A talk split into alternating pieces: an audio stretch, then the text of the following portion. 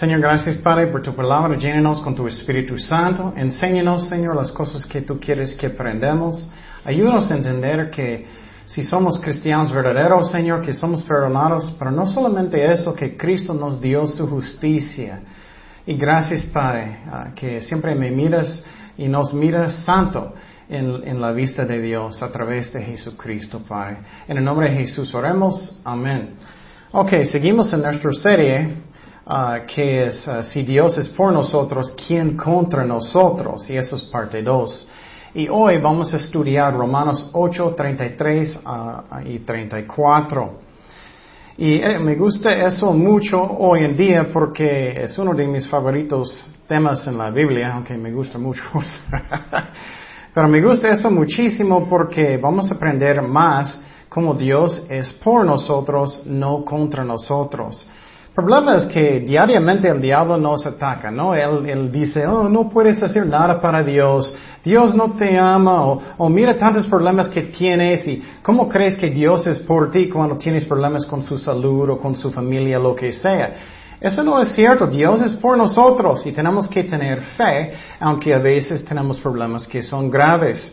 Y entonces empezamos en Romanos 8, 31 y 32. Dice, ¿qué pues diremos a esto? Si Dios es por nosotros, ¿quién contra nosotros? El que no escatimó ni a su propio Hijo, sino que lo entregó por todos nosotros, ¿cómo no nos dará también con él todas las cosas? Y entonces Dios está diciendo aquí, ay, mandé mi Hijo. ¿Cómo crees que no voy a querer de ayudarte? Mandé mi Hijo para morir. ¿Cómo crees que no te amo? Entonces dice que, que Él es por nosotros. Y el tiempo pasado miramos primeramente que Dios quiere primeramente darnos lo que necesitamos. No lo que personas van a codiciar. Oh, quiere este carro nuevo del año siempre. O quiero este casa grandote. Lo que necesitamos, no lo que codiciamos. Él quiere darnos y Él quiere ayudarnos. ¿Qué más Dios quiere darnos? Amor. Amor es la más importante cosa que necesitamos, amén. Amor. Él me ama, Él es mi mejor amigo. Él también nos dio la salvación. Él mandó a su Hijo para morir por nosotros y resucitar de los muertos. Ese es el corazón de Dios, ese es el corazón de, del Padre, es, es hermoso. Tenemos que entender cuánto Él me ama y cuando tengo dudas en mi corazón que, que Dios me ama, necesito mirar la cruz. Y lo que pasa, puedo tener pruebas grandes, alguien muera o tengo problemas en la familia o, en el trabajo y dudamos a Dios y nunca debemos hacer eso. También Jesús quiere ser su mejor amigo. Su mejor amigo. Muchas veces sentimos, ay, no tengo amigos que son fieles. O mis amigos fallan. Cristo nunca puede fallar. Él es perfecto y Él quiere ser su mejor amigo. Dice en Juan 15, 13, nadie tiene mayor amor que este, que uno ponga su vida por sus amigos. Y a veces piensas que tienes un buen amigo, pero si pides algo grande, oh, no, no gracias. pero Cristo dio su propia vida. Él va a darnos lo que necesitamos. También aprendimos el tiempo pasado que podemos clamar a Dios, Abba Padre cuando tengo problemas grandes, cuando me siento dolor en mi corazón, cuando me siento, necesito ayuda. Ese es el corazón del Padre en el cielo. Dice en Gálatas 4:6, y por cuanto sois hijos, Dios envió vuestros corazones el espíritu de su Hijo, el cual clama, Abba Padre, Abba Padre. Entonces, cuando me siento bien mal en mi corazón, posible deprimido, aunque no debemos, Siempre tenemos esperanza en Jesucristo. Dice en 1 de Juan 5, 7, echando toda vuestra ansiedad sobre Él, porque Él tiene cuidado de vosotros.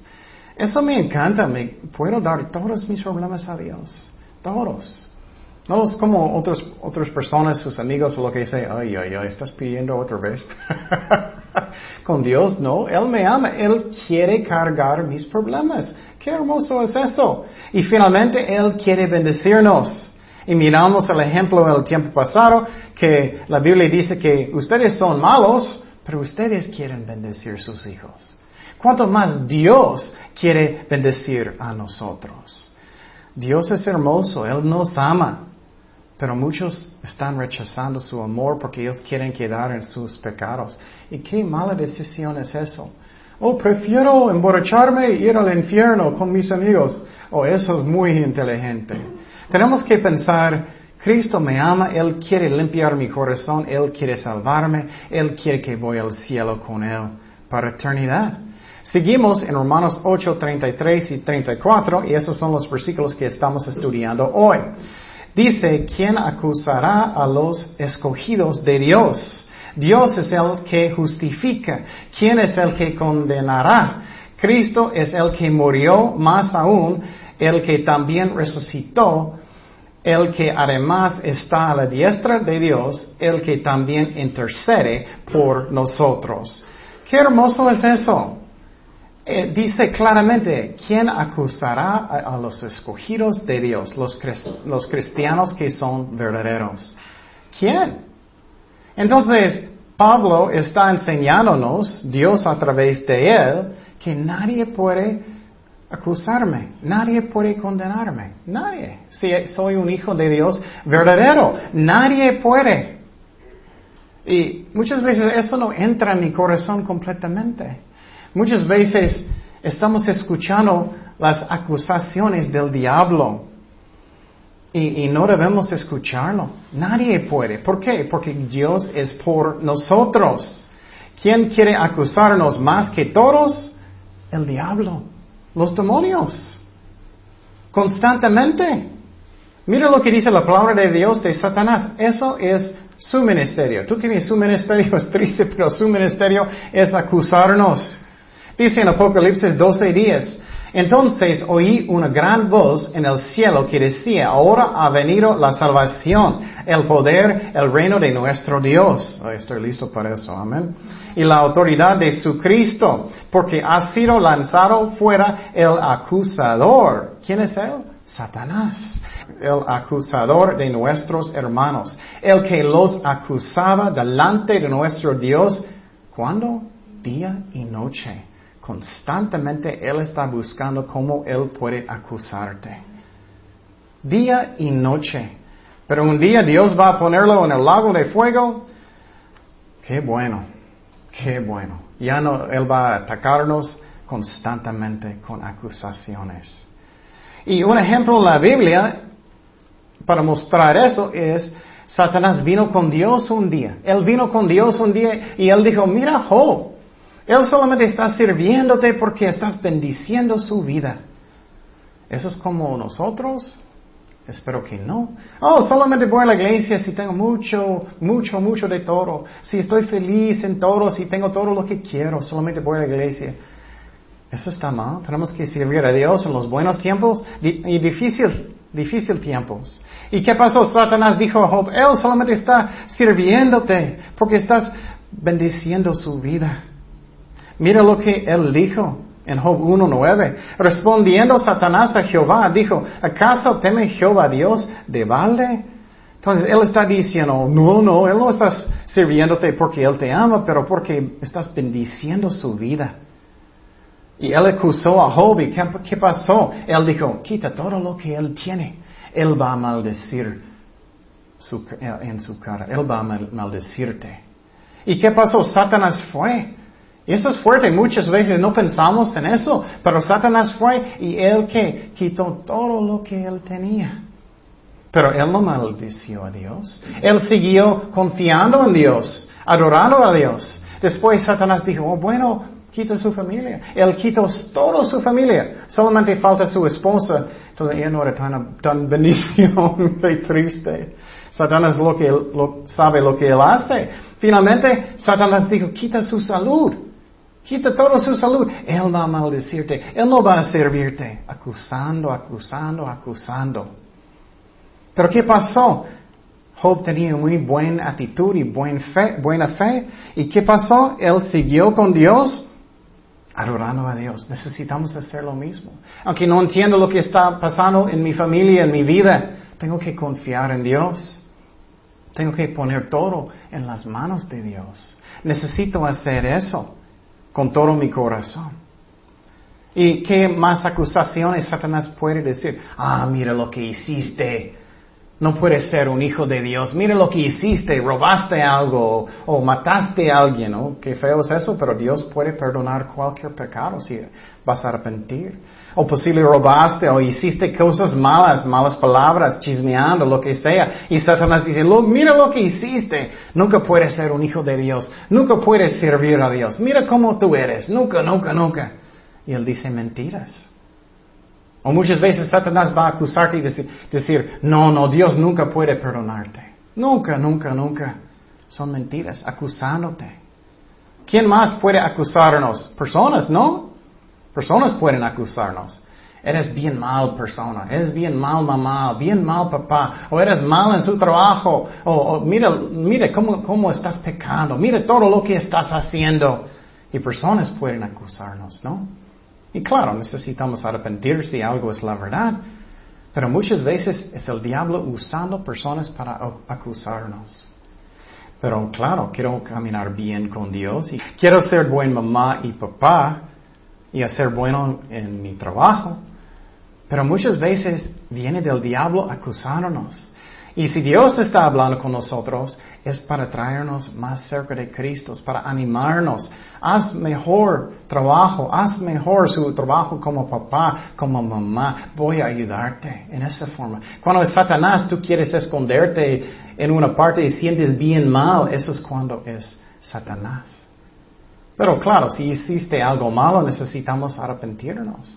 Pero muchas veces el diablo está acusándonos con personas. Y finalmente yo puedo acusarme a mí mismo.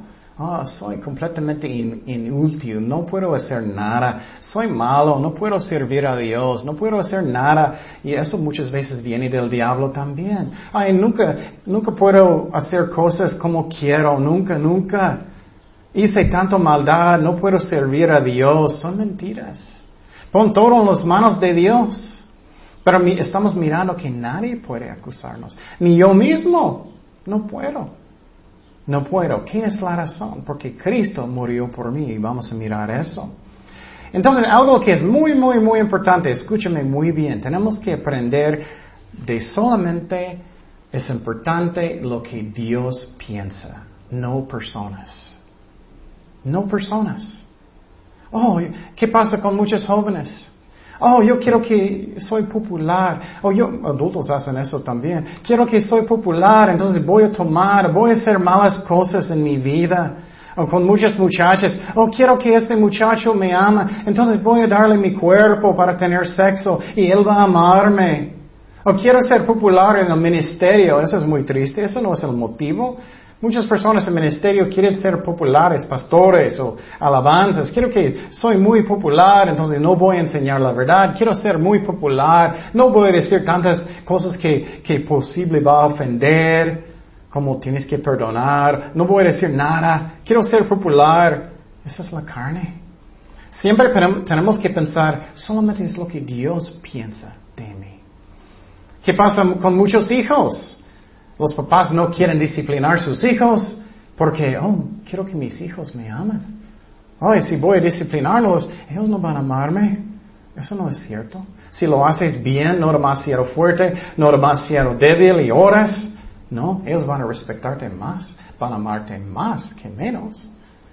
Tú conoces jóvenes o conoces niños, están riendo de sus papás, casi burlando de sus papás. Oh, voy a hacer lo que yo quiero. Ellos no, te respetan, no te aman.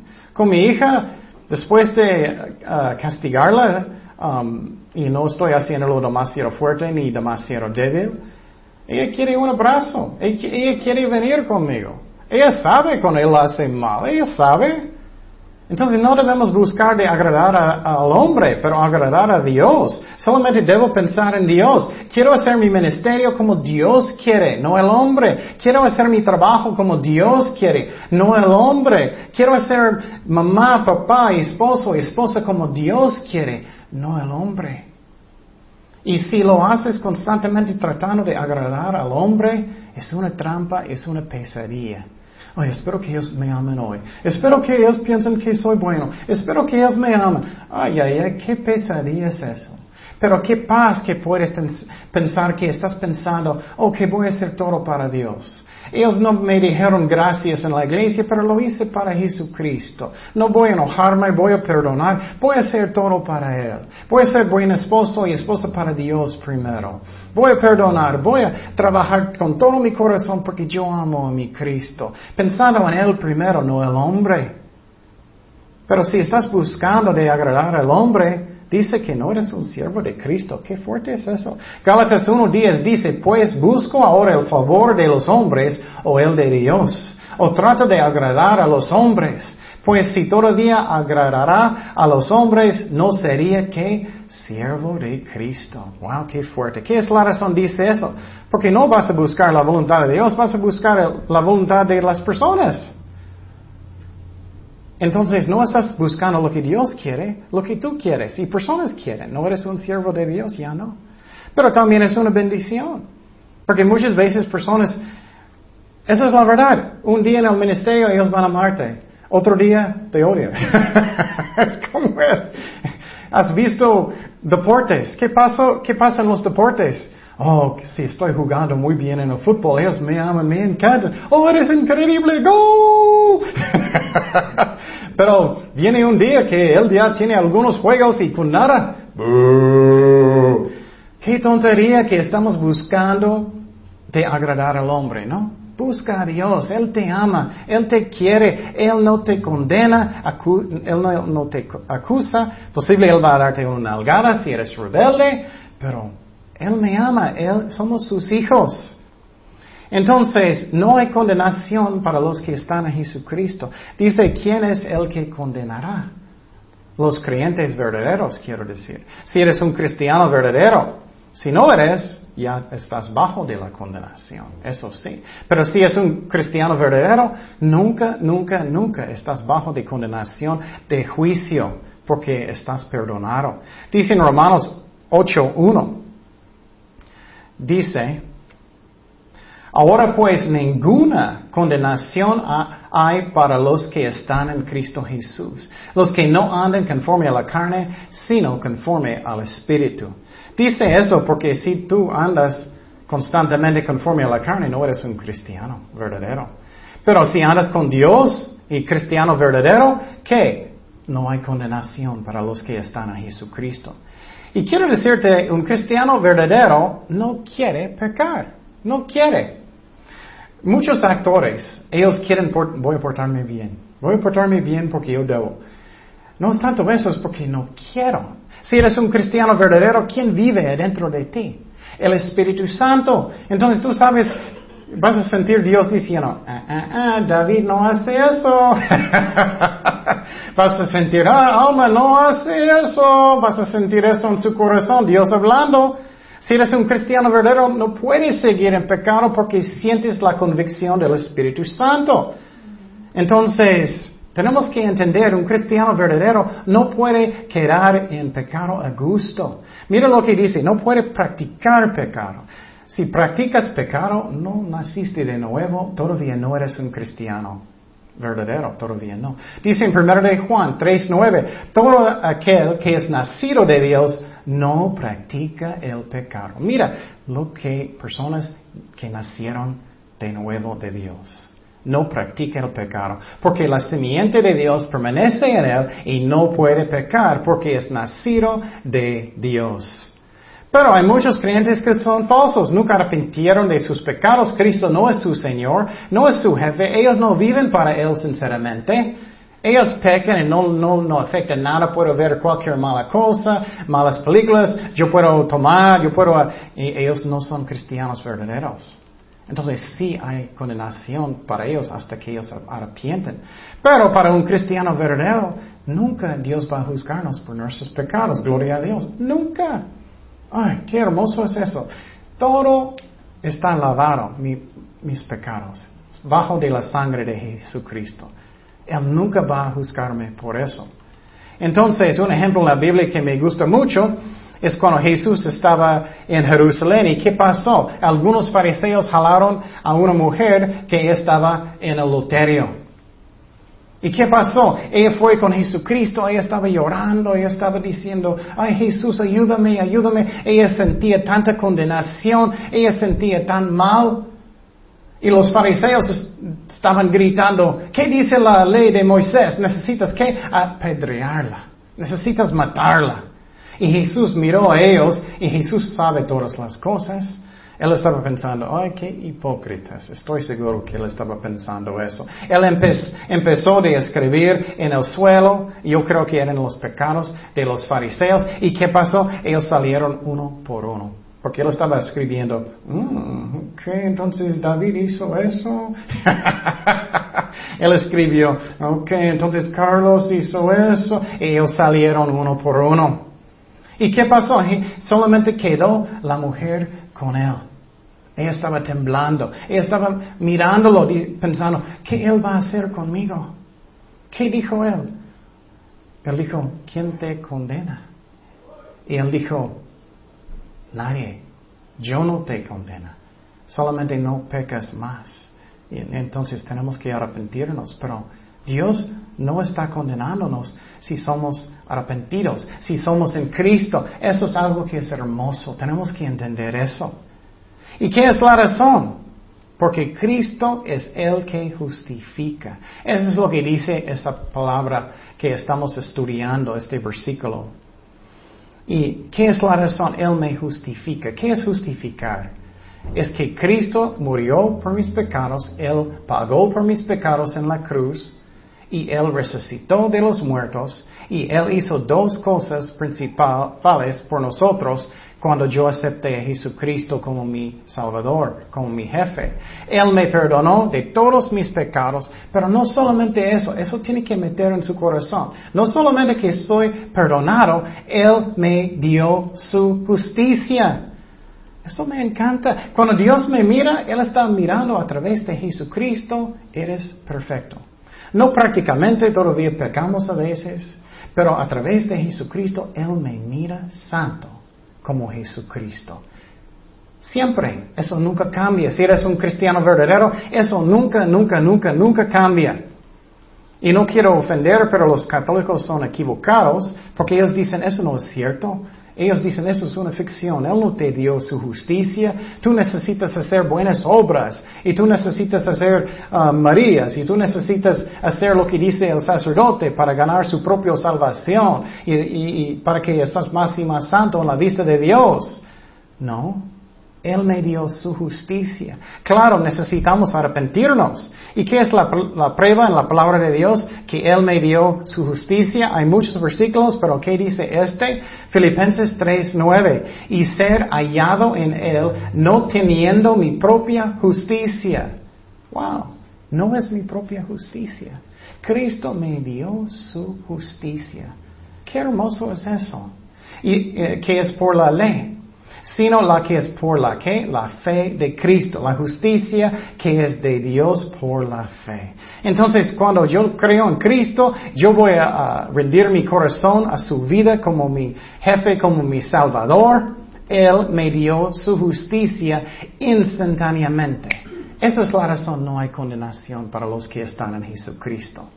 Entonces, siempre soy santo en la vista de Dios, siempre.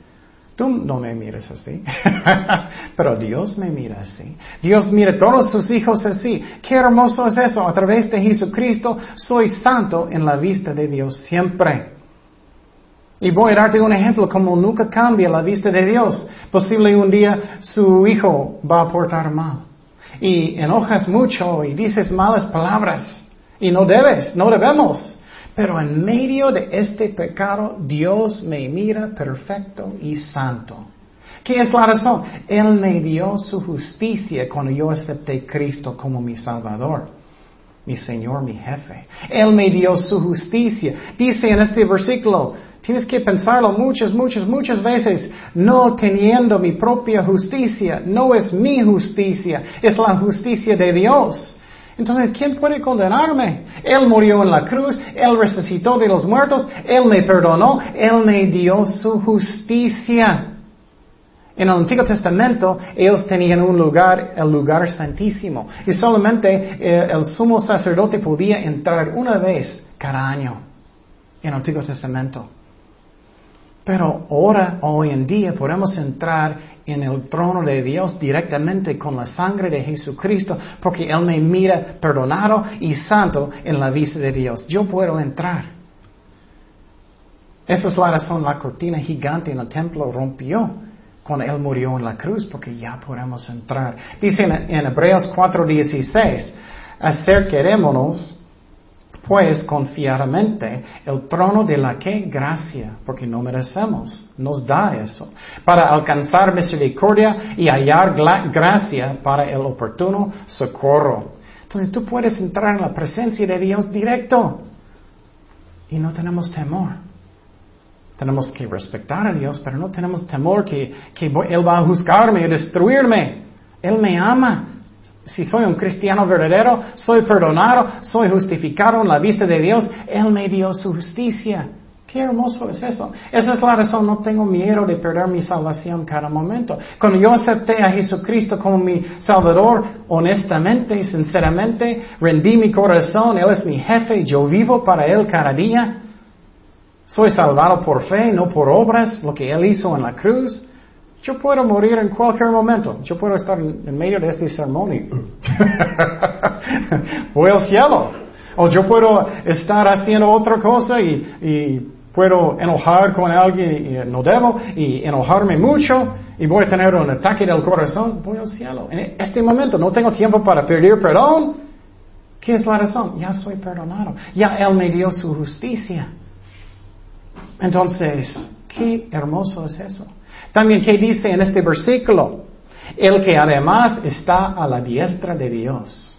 Jesús está a la diestra de Dios ahora. Él es por nosotros, Él no es contra nosotros. Él me ama, Él murió por mí, Él resucitó de los muertos, Él me dio su justicia y Él, está a la diestra de Dios. ¿Por qué? Jesús es Dios.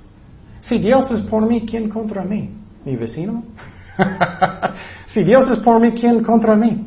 ¿Mi jefe? ¿Quién? ¿En mi trabajo? Nadie puede estar en contra de mí.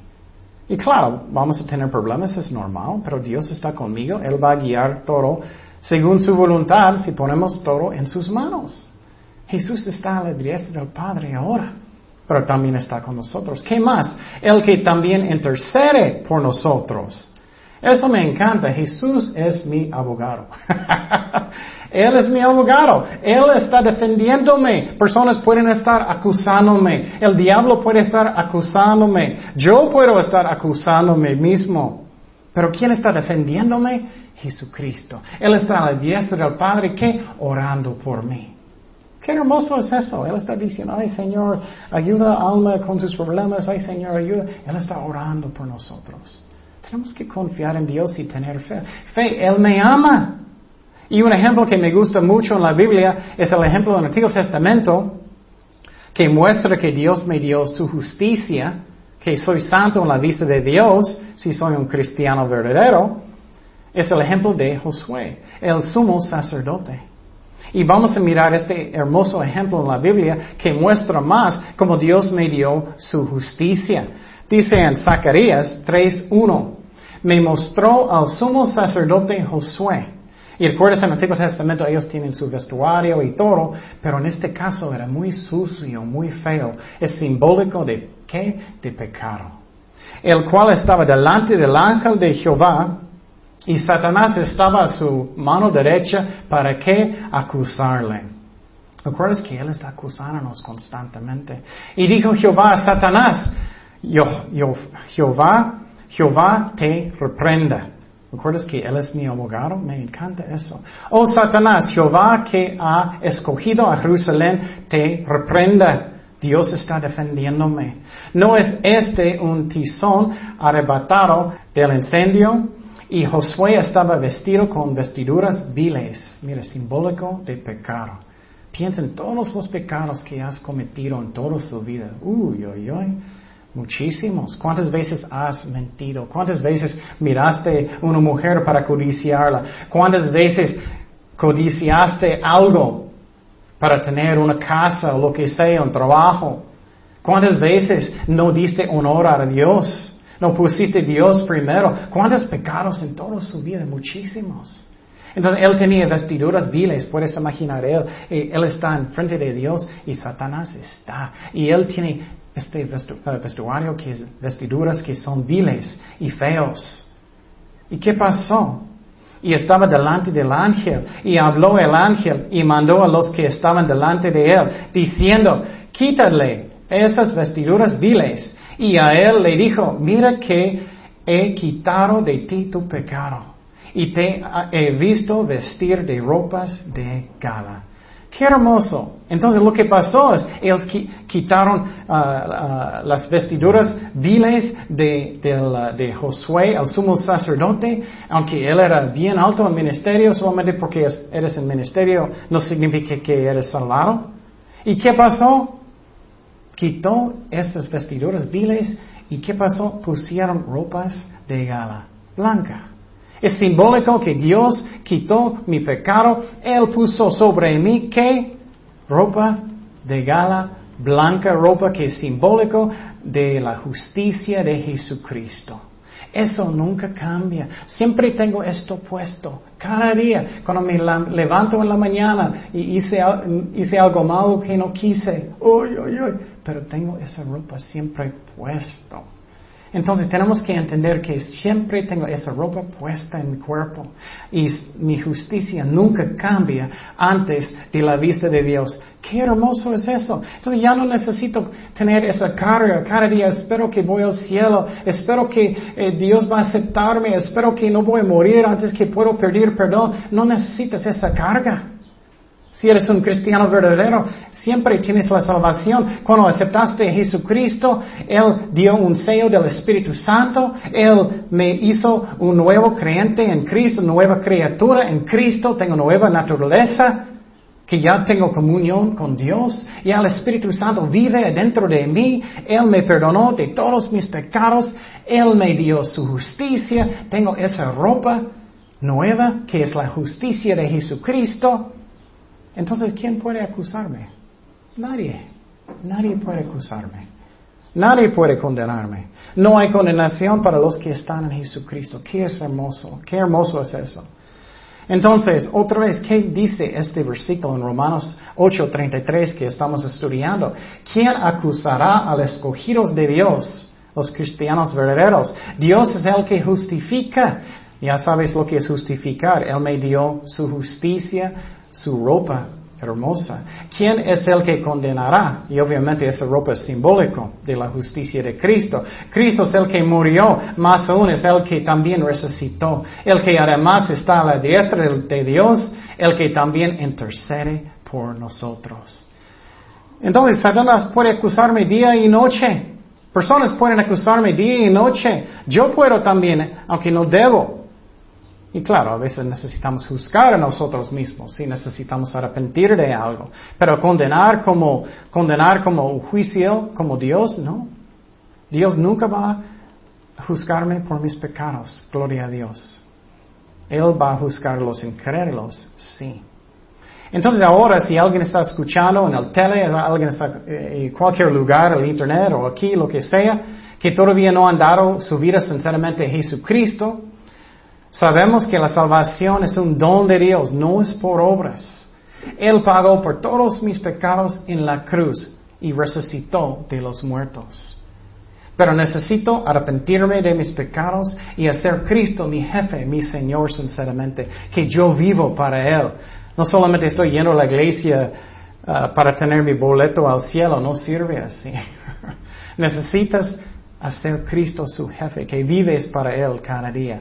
Y Él sinceramente es su Señor. Hay muchos en las iglesias hoy en día que Él no es su Señor. Ellos solamente van a los domingos y todo, al resto de la semana. Mm, no voy a pensar en Él mucho, voy a hacer lo que yo quiero cuando yo quiero. Un cristiano verdadero quiere hacer la voluntad de Dios en su vida, quiere obedecerlo. Y ahora si tú quieres uh, rendir su corazón a Jesucristo sinceramente, puedes y puedes invitarle en su corazón y Él va a perdonarte uh, si eres sincero en su corazón. Oremos. Señor, gracias Padre por mandar su Hijo para morir por mí en la cruz. Te doy mi vida, Señor. Perdóname por mis pecados. Lléname con tu Espíritu Santo. Ayúdame a arrepentir, Señor, de mis pecados. y todo lo que tú quieres, Padre. Ya eres mi jefe, Señor, voy a vivir para ti, Señor, cada día. Ayúdame, Señor. Pero gracias, Señor, que la salvación es un don, un regalo de Dios. Que tú pagaste todo en la cruz con tu sangre, Jesús. Y resucitaste de los muertos. Gracias, Padre, por esta salvación. Gracias, Señor, que ya estás en mi corazón, que ya estoy perdonado, Señor. Gracias, Padre, y también para nosotros cristianos, Señor. Ayúdanos, Señor, a entender bien que somos perdonados y no solo eso, que Dios nos dio su justicia, Padre. Y qué hermoso es eso, Padre. Gracias, Señor, por todos de tus bendiciones. Gracias, Señor, que, que tú eres nuestro abogado, Señor, el mejor en el universo, Señor. Gracias, Padre, por todo. En el nombre de Jesús oremos. Amén.